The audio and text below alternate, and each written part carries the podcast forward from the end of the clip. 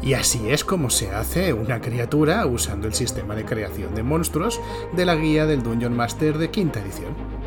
Bueno, pues ya está. Eh, aquí me despido. ¿Qué quieres decir? ¿Cómo que no se ha grabado nada? ¿Que tengo que repetirlo todo otra vez? Me cago en la leche. Lo que haré yo por el rol. Hola a todo el mundo. Os doy la bienvenida a Level Up, un podcast ofrecido por Ediciones Shadowlands, dedicado a Dungeons and Dragons. Pero si os portáis bien, también añadiré un par de trucos míos, porque las cosas de verdad que no tienen que ser tan complicadas.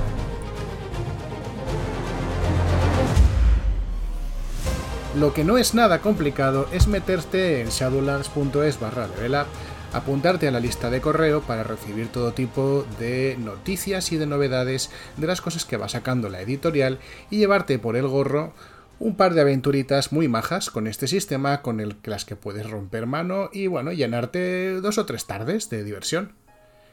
Y habiendo dicho esto, podemos entrar ya al meollo. La semana pasada hice un ímprobo intento, no sé si lo logré, yo espero que sí, de explicar un poquito por encima, porque sabéis que no puedo entrar en mucha profundidad en reglas que no están liberadas, cómo funcionan las tablas de creación de monstruo que se encuentran en el capítulo 9 de la guía del Dungeon Master.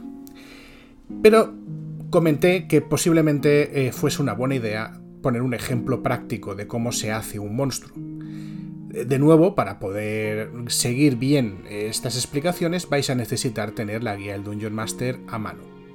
Si me da tiempo, y espero que sí, al final de este programa meteré un par de trucos que uso yo para construir monstruos que no usan esta tabla.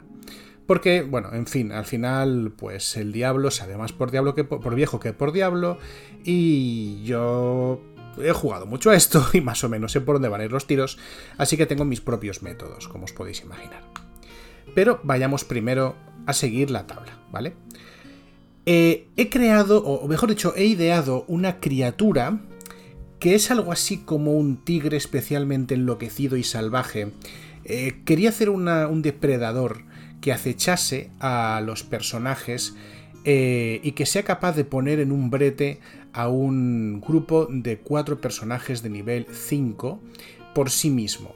La idea de esta criatura es que ataque rápidamente, que cause mucho daño y que si se las ve muy difíciles, que eche a correr y que salga volando eh, sin necesidad de, de, plantar cara más de la cuenta, ¿no? Me lo imagino como un depredador oportunista capaz de repartir muchísimo castigo, pero quizá algo frágil y que tampoco puede soportar una batalla continuada durante más de tres asaltos de combate. El aspecto físico, bueno, pues lo dejo para vosotros, pero imaginaos algo estilizado, ¿no? Como una pantera pero muy grande, quizá con muchas patas y sin duda con grandes garras y dientes. Es una criatura predatorial, sin ningún tipo de duda.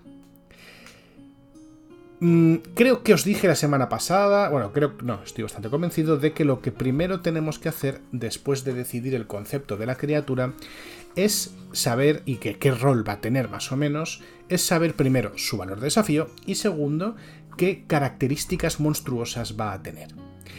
Creo que para poner en un brete a un grupo de, desafío de nivel 4, perdón, de nivel 5, creo que he dicho nivel 5, eh, esta criatura debería tener un valor de desafío entre 5 y 6. Variar un poquito hacia arriba el valor de desafío en este caso no me preocupa, porque a nivel 5 los personajes ya tienen un nivel de poder considerable y ya no son delicadas florecillas que van a morir eh, si se les sopla demasiado fuerte. A nivel 3 tampoco, pero a nivel 5 además sí produce un incremento de poder interesante eh, que los hace bastante más viables y bastante más capaces de, sobrevivir a, un conflicto, a un combate de este tipo. Así que 5 sea. Eh, un, voy a apuntar a una criatura de valor de desafío 5, pero no me va a importar si este valor de desafío sube a 6, porque estaríamos más o menos en las mismas. Además, he estado mirando y eh, me gustan una serie de características que veo el, eh, aquí en, esta lista que tengo en las páginas 280 y 281 de la guía del Dungeon Master, la edición estadounidense. Eh, que me dicen eh, qué equivalencia tiene respecto a valor de desafío eh, una serie de capacidades especiales de monstruos que aparecen en el manual de monstruos.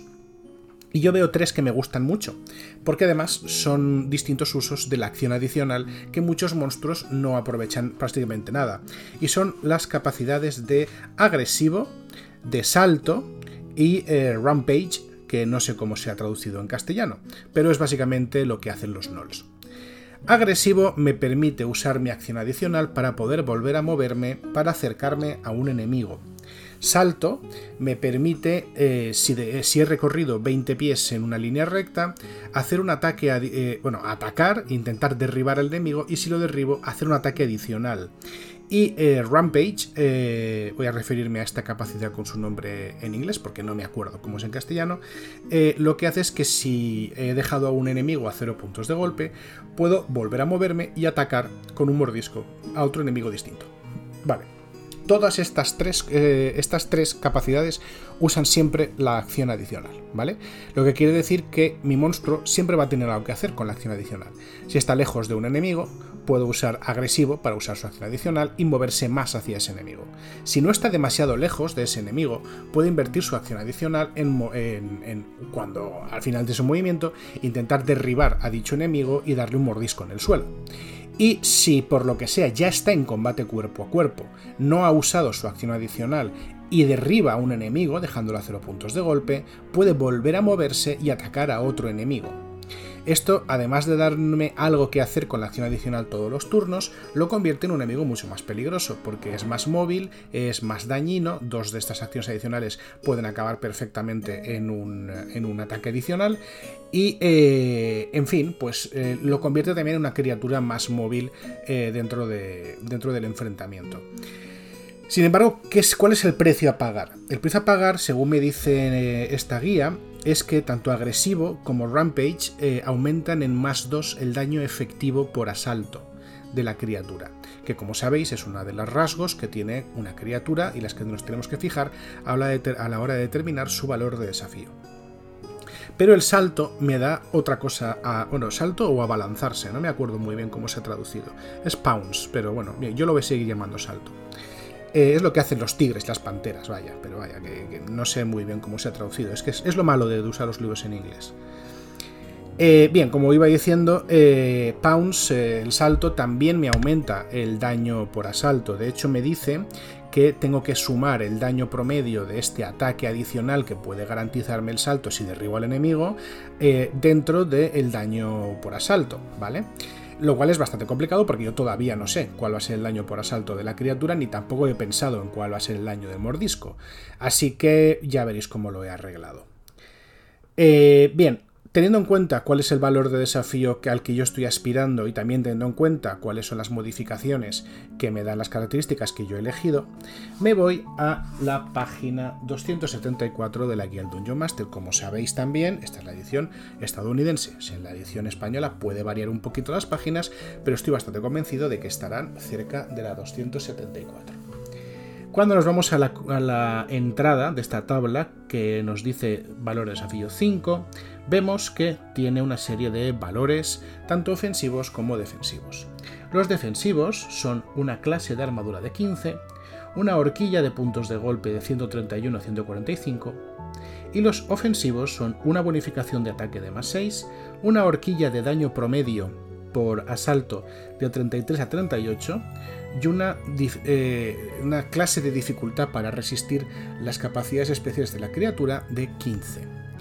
Estos son los valores en los que dice eh, la guía que yo me tengo que mantener para crear una criatura valor desafío 5. Chachipiruli.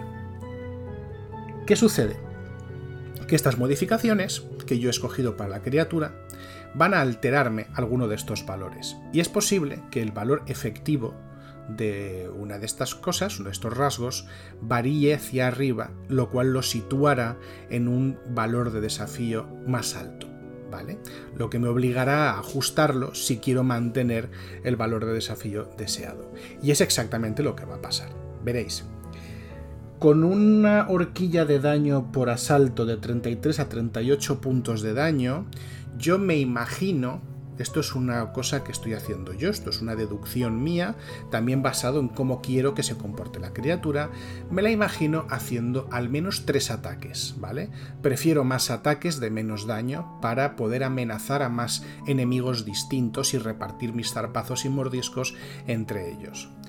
Con esta línea de daño de 33 a 38, también me imagino que si estos tres ataques son más o menos iguales, y no tengo por qué pensar que no lo son, eh, cada uno hará pues un tercio del total, ¿vale? Imagino que estarán haciendo pues entre 11 y 13 puntos de daño cada uno de estos ataques. Para una criatura de desafío 5 está bastante bien, la verdad.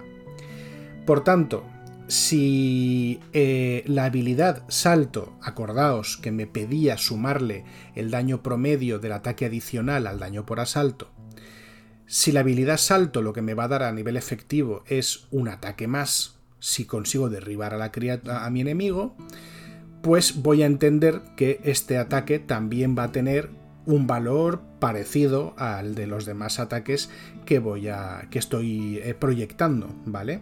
Es decir, voy a pensar que eh, esta horquilla de daño de 33 a 38 se incremente en un tercio, ¿vale? Es decir, como si le hubiese añadido un cuarto ataque del mismo valor que los anteriores, con lo cual lo incremento en un tercio y se me quedaría este daño. Además de eso, tanto agresivo como Rampage me dicen que sume más 2 al daño promedio de la criatura.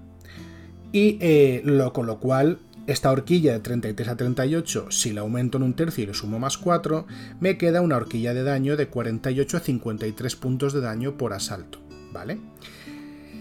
Esto lo que quiere decir es que me elevaría, con toda seguridad me eleva el valor de desafío eh, efectivo eh, en el campo ofensivo, lo que va a variar también mi valor de desafío total, ¿de acuerdo? Vamos a ver cuánto lo varía.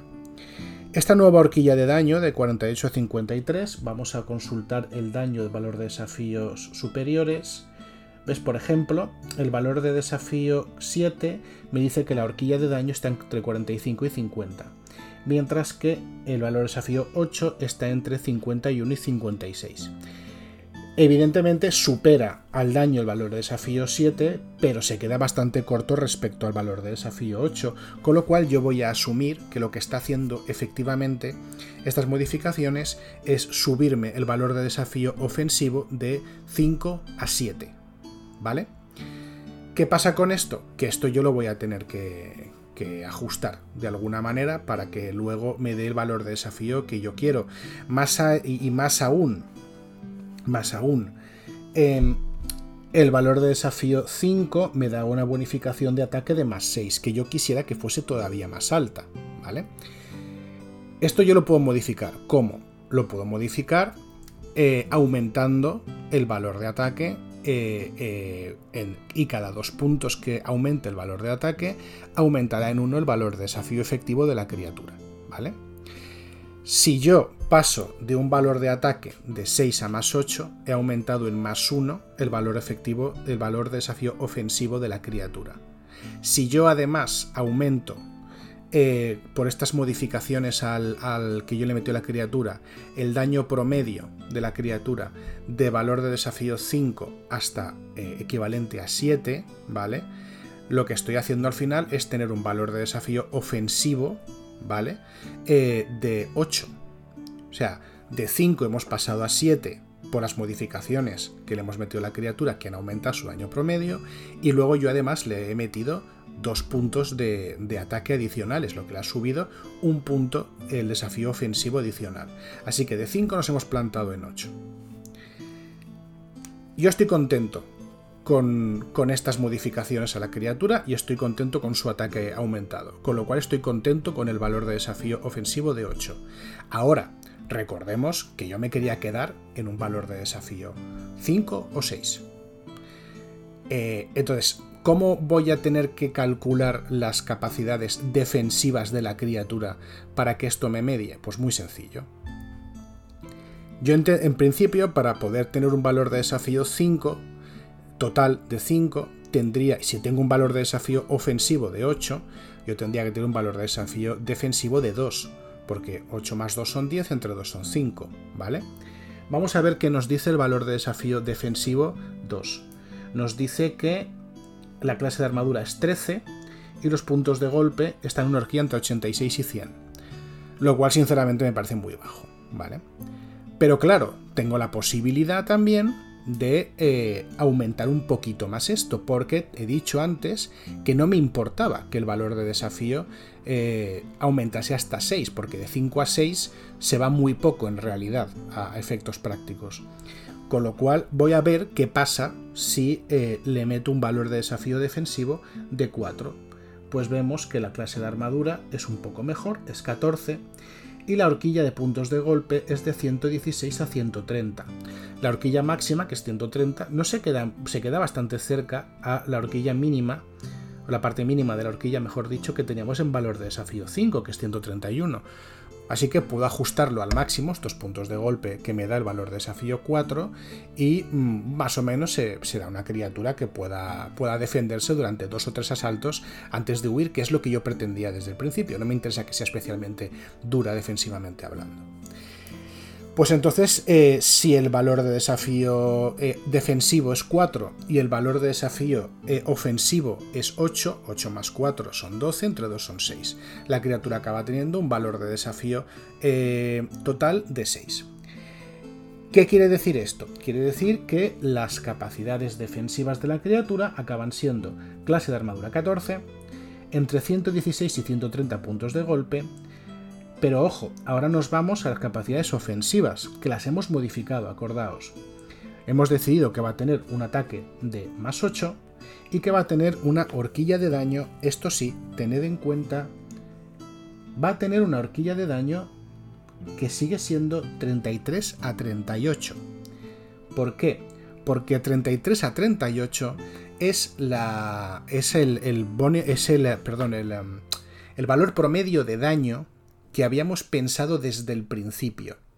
Las modificaciones que le hemos hecho a esta horquilla de puntos de daño por asalto son para determinar el valor de, desafío ofensivo efectivo, pero el daño que causa la criatura no ha cambiado.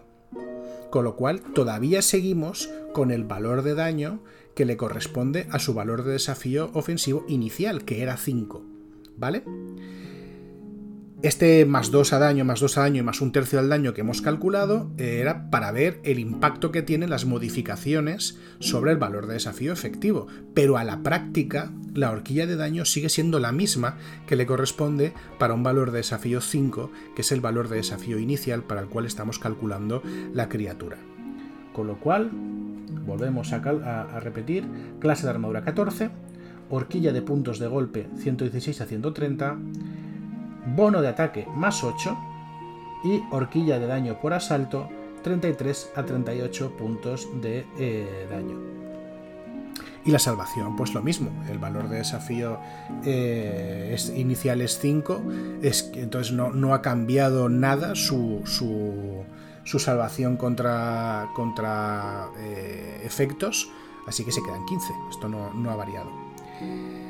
Muy bien, eh, pues eh, con estos datos ya podemos empezar a mirar em, cómo se desenvuelve esta criatura y también cuáles son sus, sus estadísticas más, más específicas, ¿no? Para empezar, el nombre, pues yo qué sé, llamado Tigre Brutal, ¿vale? Tigretón asesino, me da igual, porque esto no es más que una criatura que estamos creando de ejemplo. Pero ves, cuando vayamos al tamaño, yo tengo ya cosas un poco más claras. Quiero que sea de tamaño grande, quiero que sea mucho más grande que un tigre, eh, quiero que sea del tamaño de, de, un, de, un, oso grande, ¿vale? Pero mucho más ágil que un oso grande. Como le he dado un tamaño grande, eh, tengo que apuntarme que su dado de golpe es un dado de 10.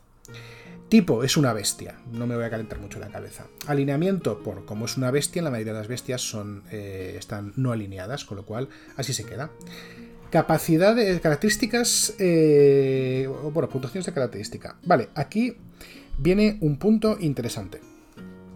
Veréis, eh, al final el valor de desafío en el que nos hemos quedado es 6, ¿vale? Para poner la media entre el 4 defensivo y el 8 ofensivo. Para un valor de desafío 6, el bonificador de competencia según la tabla es más 3. Pero nosotros le hemos dado a esta criatura eh, un bonificador de ataque de más 8. Para llegar hasta más 8, ¿vale? Ese bonificador de competencia necesita un 5, 3 de competencia más 5 de características más 8 de ataque. Lo más probable es que esta criatura tenga una fuerza, eh, tenga eh, sus ataques estén basados en la fuerza, ¿vale? Entonces, pues esto tiene que darle, por tanto, una fuerza entre 20 y 21, que es lo que le da un modificador de más 5 a, la fuerza. Vamos a dejarlo en 20. Sabemos que esta criatura tiene una fuerza de 20 más con un modificador de más 5. La clase de armadura de la criatura no es demasiado alta, es 14. Eh, no obstante, yo a esta criatura me la imagino como bastante ágil, así que voy a suponer que al menos 3 eh, puntos de esta, de esta clase de armadura de 14 son eh, de su destreza y el punto que falta es de su armadura natural. Así que le voy a dar una destreza de 16 más 3 y voy a apuntar que su clase de armadura es 11 natural más su bono de destreza. La veo también una criatura bastante sana, así que le voy a dar una constitución de más 3, de 16 más 3. Esto va a ser importante luego cuando calculemos los puntos de golpe. La inteligencia va a ser muy baja, le voy a dar una inteligencia de 2, eh, que es un menos 4 a las tiradas, una sabiduría de 14, que es un 2, en el modificador y un carisma de 8 que es un menos 1. ¿Vale? Estas tres últimas características me las he inventado eh, soberanamente pensando en cuáles son las capacidades más típicas de una criatura como esta. Así que, eh, pues así se queda. Vamos a continuar. La clase de armadura ya la hemos mirado, ¿vale? Ya hemos decidido que si es 14 y por tanto si tiene un 16 en destreza, pues he decidido que de esos 14, 3 son de destreza y 1 es armadura natural. Esta criatura no lleva armadura eh, manufacturada porque es una especie... Perdón, es una especie de tigre enorme de la selva, así que mm, no le voy a dar más vueltas a este, a este punto. Pero vamos a ver, vamos a hablar sobre los puntos de golpe. Eh, como sabemos que es una criatura de tamaño grande y tiene un dado de 10 como dado de golpe, eso quiere decir que eh, cada dado de golpe le va a dar 5,5 puntos de golpe. Pero sabemos que esta criatura tiene una constitución de más 3. Con lo cual, cada dado de golpe en realidad le va a dar 8,5 puntos de golpe, porque ese más 3 se añade a cada dado de golpe individual. Muy bien, si queremos que esta criatura tenga alrededor de 130 puntos de golpe, recordad que esto no es una ciencia exacta, nos podemos quedar un pelín por encima o un pelín por debajo. Yo lo que voy a hacer es dividir 130 puntos de golpe entre 8,5, que son los puntos de golpe que da cada dado, y me sale 15,3 eh, en, en la calculadora, ¿vale? No soy tan bueno calculando. Vamos a hacer la comprobación. 8,5 por 15,3 me salen 130,05. Perfecto. Pues entonces mm, vamos a ponerle 15 dados de golpe. ¿Vale? Me parece bastante adecuado. 15 eh, dados de golpe por 8,5 me salen 127, tal. Pues sí. Vamos a redondear hacia arriba 128 puntos de golpe, que son 15 dados de golpe. ¿Vale? Pues en total serán 128 puntos de golpe que se corresponden a 15 dados de 10 más 15 veces el bonificador de constitución. Lo que nos da, volvemos a usar la calculadora porque no soy tan bueno calculando cosas. 15 por 3, 45. ¿Era fácil? Sí. ¿Si sabía hacerlo de cabeza? ¿Qué va? En fin, pero bueno, ya tenemos esta, esta parte, ¿no? Quiero decir, esta criatura tiene 128 puntos de golpe y tiene 15 dados de 10 como puntos de golpe, como dados de golpe, y el cálculo para esos puntos de golpe son 15 dados de 10 más 45. Ya tenemos esta parte. No le vamos a poner resistencias ni vulnerabilidades especiales a esta criatura porque no tiene mucho sentido. Y aparte, si os soy sincero, es un liazo que flipas. Eh, luego ir bailando con los puntos de golpe. Y eh, vamos a ver el daño. Eso sí, vamos a ver el daño. Nos hemos quedado con una horquilla de puntos de daño por asalto entre 33 y 38. Normalmente esta horquilla también cubriría aquellas cosas que la criatura hace fuera de su asalto. Eh, fuera de su turno, perdón, en un asalto, pero fuera de su turno. Sin embargo, no tiene mucha pinta de que esta criatura haga gran cosa fuera de su turno. A su turno se liará a pegar bocaos y, zarpazos, y luego, pues en principio no hará mucho más, ¿no? Le podríamos haber puesto algún tipo de acción defensiva, pero es que creo que no es una criatura especialmente ágil, o no es ágil de esa manera, no es ágil como un trasgo, por ejemplo. Eh, es eso, más bien una especie de, de tigre enorme sobredimensionado que espera hacer suficiente daño en un solo asalto para matar a un enemigo y luego retirarse para comérselo a gusto. Por tanto, el daño. Si sacamos la media de 33 y 38, que es la horquilla que tenemos, me da 35,5. Si dividimos 35,5 entre 3 me da 11,8. Vamos a poner que sea un 12. ¿Vale? 12 es el daño promedio que hará cada uno de los tres ataques que yo quiero que esta criatura haga cada uno de sus, eh, de sus turnos. Si yo a 12 le quito 5, que es el daño que causa eh, gracias a su puntuación de fuerza, que es 20 más 5, me quedan 7. Con lo cual, los dados que yo tire tienen que mediar 7. ¿De acuerdo? La parte más sencilla, la forma más fácil de que un dado me medie en 7 es que sean dos dados de 6 que da como media exactamente 7 o un dado de 12 que da como media 6,5. En ambos casos me da, bueno, pues me da lo mismo, ¿no? Cualquiera de los dos me viene bien, pero yo me voy a calentar poquísimo la cabeza y voy a decir que esta criatura hace 3 ataques cada asalto que hace 2 dados de 6 más 5 puntos de daño, que está bastante bien para una criatura de valor de desafío 6. ¿Y eh, qué van a ser estos ataques? Pues me importa bastante poco. Quiero decir, pueden ser tres zarpazos o dos zarpazos y un mordisco. Eh, esto va a cambiar quizá un poco el, el, alcance de la criatura, ¿no? Si es una zarpa, a lo mejor esta criatura tiene un alcance de 10 pies, mientras que es un mordisco debería tener un alcance de 5 pies. Bueno, si me siento yo con ganas de diversificar, pues entonces lo convertiré todo en lo diversificaré, no haré dos zarpas y un mordisco, o si no, pues que sean tres zarpas y me va a dar exactamente igual, porque realmente esta criatura no va a sobrevivir más de un combate contra, contra mis, eh, mis jugadores y tampoco me voy a calentar demasiado la cabeza. Y luego eh, está el tema del mordisco adicional que se gana con la habilidad de salto. Eh, pero claro, como recordaréis, yo este mordisco adicional ya lo había calculado como que fuese del mismo daño que el resto de los ataques, con lo cual es dos dados de 6 más 5, no tiene mucho misterio. Vamos a seguir viendo qué es lo que me dice la eh, guía del Dungeon Master. Me dice que eh, piense en las salvaciones de la criatura, pero la salvación ya la sabemos, es 15 porque es lo que nos dice la tabla, a valor de desafío 5. Eso quiere decir que cuando una criatura sea, cuando mi tigre gigantesco horrible eh, pueda tomar 20 pies de carrerilla y atacar a una criatura, esta tiene que hacer una salvación de eh, destreza para, o de fuerza, no me acuerdo, para evitar ser derribado. Y la dificultad de esa salvación va a ser 15. Es tan sencillo como eso.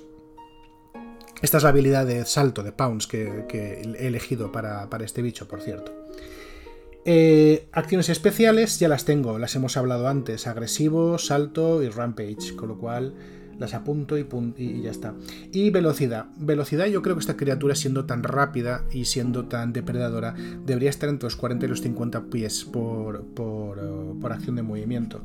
Así que como esto realmente no afecta en prácticamente nada, eh, pues voy a dejarlo en 50 pies. De esa manera la mitad de 50 son 25, son 5 casillas en combate táctico, está muy bien y eso pues va a hacer bastante poderosa mis capacidades de agresivo y de rampage que me permiten moverme como acción adicional. En cuanto a las tiradas de salvación, eh, creo que esta criatura, teniendo esta naturaleza que tiene, debería tener entrenadas las salvaciones de fuerza y de destreza. Así que voy a añadirles a estas tiradas de más 5 y más 3 correspondientes a los bonificadores de fuerza y destreza, ese más 3 que también me está concediendo eh, el bono de competencia para un total de más 8 y más 6. Nada, nada mal. Por último, voy a hablar de las habilidades de la criatura. La guía no me dice nada Vale, no me dice qué valor tienen que tener, lo que sí que me dice es que tienen que partir, las que es que tenga entrenada la criatura, de un eh, más 3 que es su bonificador de competencia.